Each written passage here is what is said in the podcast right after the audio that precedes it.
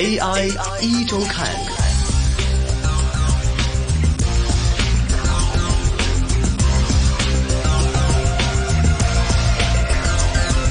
好的，又到了每周五下午的人工智能 AI 的环节。那么今天下午我们的电话线上呢，是继续有粤港澳机器人产业联盟总干事 Debra 的做客。Debra 你好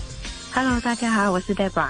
那还会这个疫情还是在继续当中，所以我们今天的节目呢，还是以继续以电话连线的方式来跟 Debra 来进行一个连线。那么当然不影响我们进行很多话题的分享跟探讨。那么今天想问一下 Debra，给我们准备了怎么样的话题呢？今天我们聊聊的就是呃，大家。应该在疫情之中更加。就会常常在家里会做到的线上购物。哎，线上购物，因为我看其实这个因为疫情的关系啊，大家很多人，即便说超市里面啊，或者是实体商店，还是有一些货物会供应出来。但是我看越来越多的人，因为会担心被感染的风险呐，哎，好像越来越多的，无论在香港也好，在内地也好，大家都开始倾向，哎，我线上购物或者电视购物，或者是通过这种线上的方式，然后来下单，然后来送货上门，自己可以不用。用出门还可以省口罩了，一举多得。而且，可是现在可能这个疫情就是触发有一些我们觉得是老一辈或者是上了年纪的一辈，其实他们已经有 WhatsApp 啊，或者是 WeChat 了很久，可是还是不是太习惯去网上购物。可是通过就是可能这个疫情的关系，他们会觉得，呃，与其去。啊，真实的商店里面去排纸巾，不如在就是试试看，或者是用一些呃尝试在网上购物。那可能就是一个我们这个环境去促使我们有这样的呃网上购物的这个动作嘛。嗯。然后原来我们呃常常会听到一些呃实体商店可能要倒闭啊，或者是关门啊。呃，在这个我们现在特有的环境以外。可能就是在文化上面是啊影响我们，让我们啊依赖更多线上的购物。嗯，那在好像在二零一九年啊，美国消费呢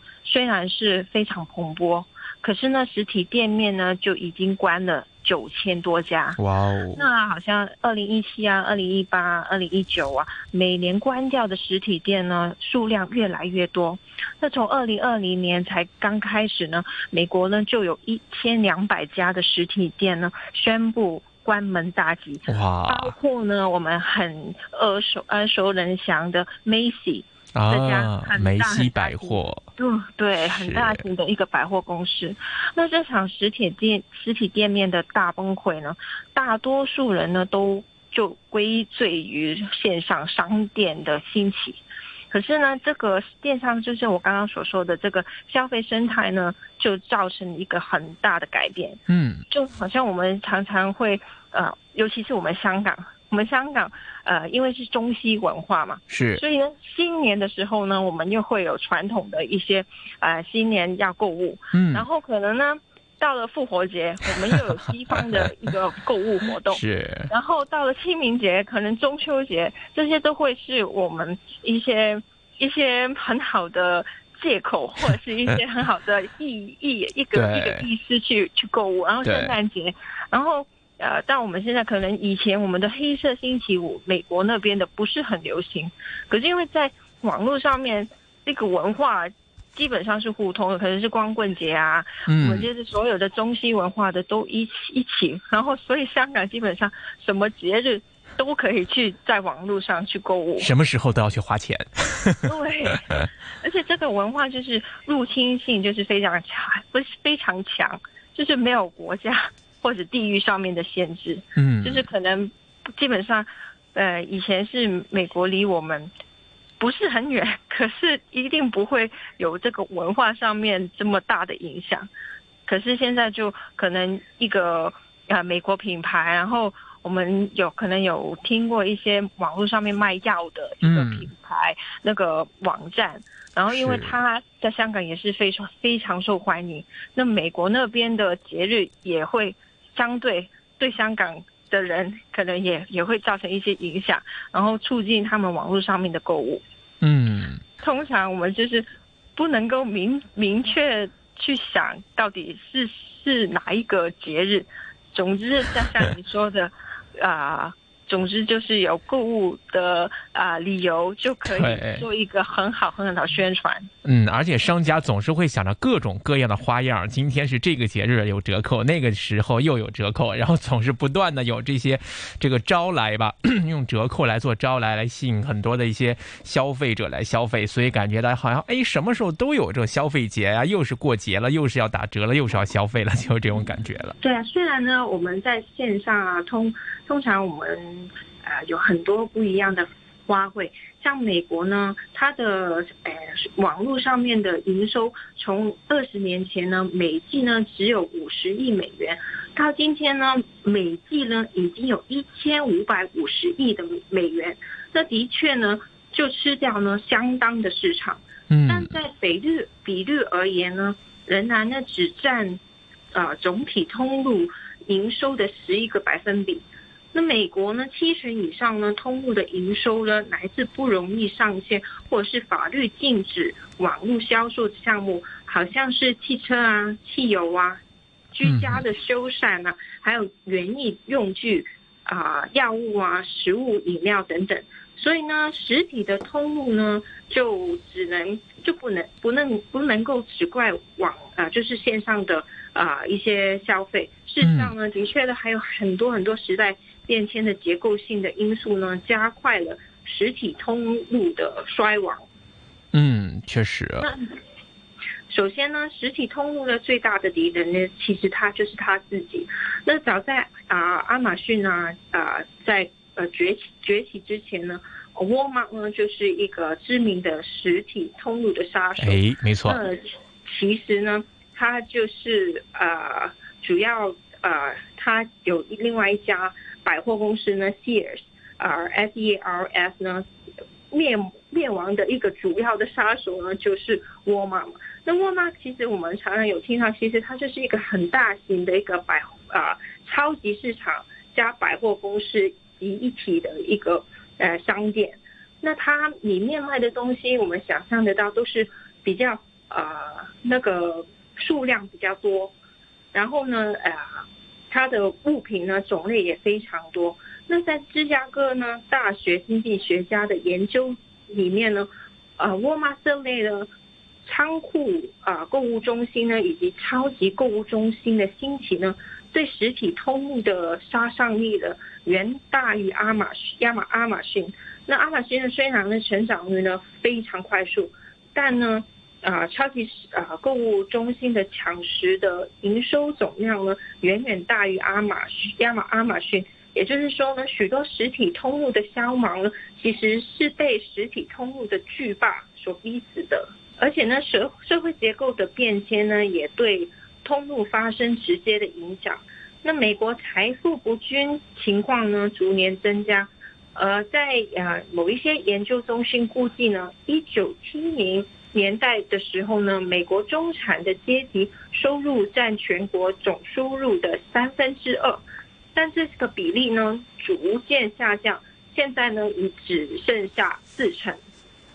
那所得的分配呢不同，会直接造成消费力的改变。嗯，因为呢，美国前十个百分比的呃有钱人呢，收入会有三分之一是存起来的。是但美国呢，中产阶级是标准的月光族，就是每个月都会花光光。那收入呢，几乎是百分之百就会被消费掉。是因此呢，当所得分配往上移动，消费动呃就动能呢就自然跟不上总体成长的速度了。其实我们同时也可以关注，比如说像我们平常的一个日常的开支方式啊，或者是支出方式，那跟之前其实也会有一些变化。那比如就是说现在对这个定位的一些问题啊，通路影响方面的问题啊，过去的时候大多数这个通路销路我们都是瞄准的都是中产阶级，所以呢，这个所得分配逐渐往上下移动的时候呢，这个通路的营收呢也会跟着有变动。那么看德勤，它有一个报告就指出啊，就针对上流跟底层阶级的这个通路呢，几乎是占了所有通路营收的总成长量。所以就是说统传统统计啊，对这个中产阶级的通路呢，则几乎是没有成长。那这样的一个发展呢，其实也是造成了一个通路的洗牌。就是过去啊，这个主流的这样的一个中产阶级通路呢，势必是会被大量收掉的。而更致命的一点，大家看，其实美国人的这个开支方式也是在随着时代的变化呢，也是有一些变迁的。那比如说像花在纯粹购物的比例呢，是开始有一个下降的趋势。那大家钱花在哪儿呢？钱都花在一些服务的方面。看到呢，在服务方面的花费比率啊，是有一个提升的一个趋势。AI 一周看。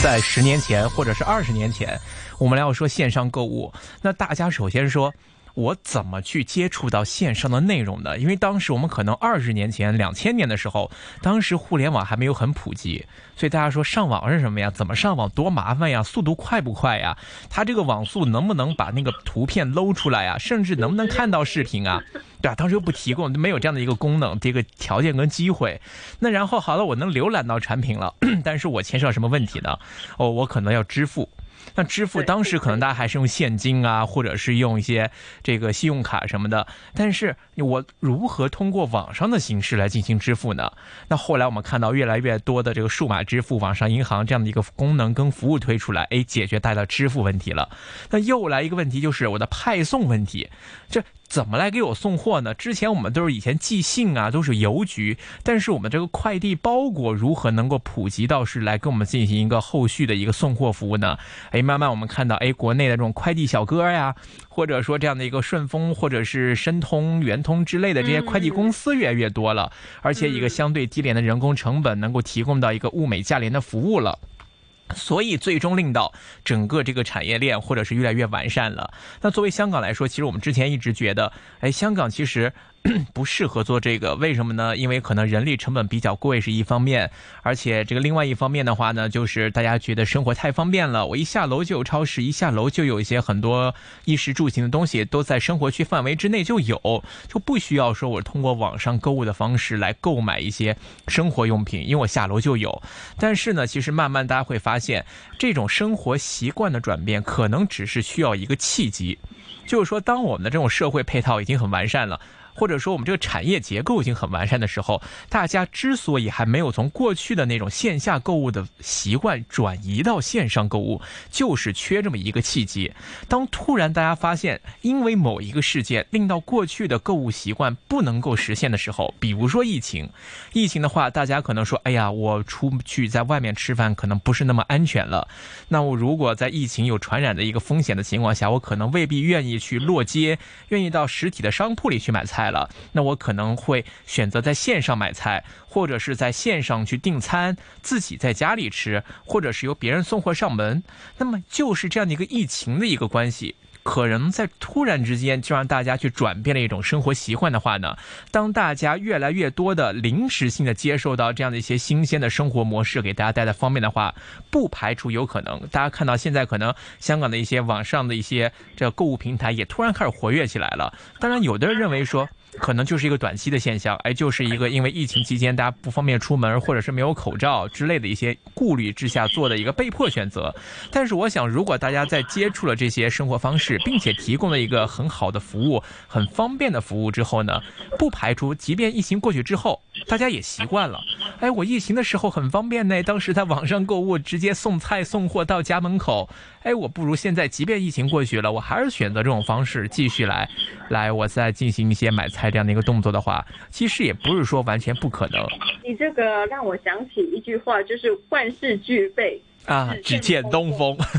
对，确实。就是如果我们现在是在疫情里面，可是所有配套什么都没有的话，嗯，我们就只可以在家里等，或者是继续我们以前比较高风险的一种一种消费，或者是去买菜啊、买东西啊，或者是呃去餐厅啊这些比较高风险的活动。可是我们。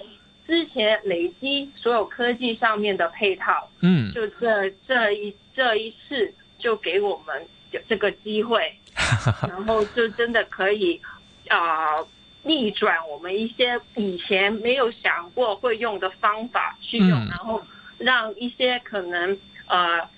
知道可是没有尝试过的人，去尝试一下用这个线上或者是科技上面去应对这次的啊、疫情。是，确实啊，这样的一个趋势是我们可以预见到的。那很多听众朋友可能又好奇了，那这个跟我的投资部署又有什么样的关系呢？其实大家不妨这么想，那如果说按照大家一个生活消费模式习惯的变化，那在我们的投资组合当中，我们是不是可以去关注在？股票市场上会不会有哪些企业是专注于做线上销售、网络平台或者一些互联网相关电子商务的一些企业？他们在这样的一个潮流中会不会有一些新的机遇？那同时，可能有一些保守投资者，大家平时喜欢就是说，我就买一些商场收租股啊就好啦，因为这些收租股每年有固定派息，又那么稳健，这么多年都这么好，就不会有什么问题的。所以大家可能又觉得说，哎，那我就去就相信这些收租股或者商场股。如果大家最近有关注业绩，也可以看到最近的商场也是出于各种各样的原因嘛，最近的一些收视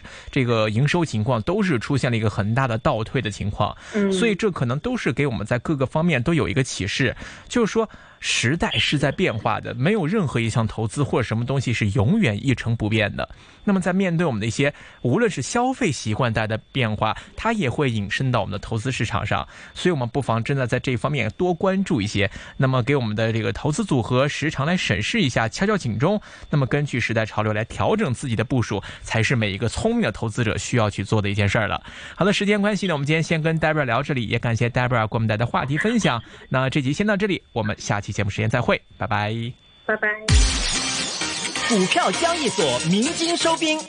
一线金融网开锣登台，一线金融网。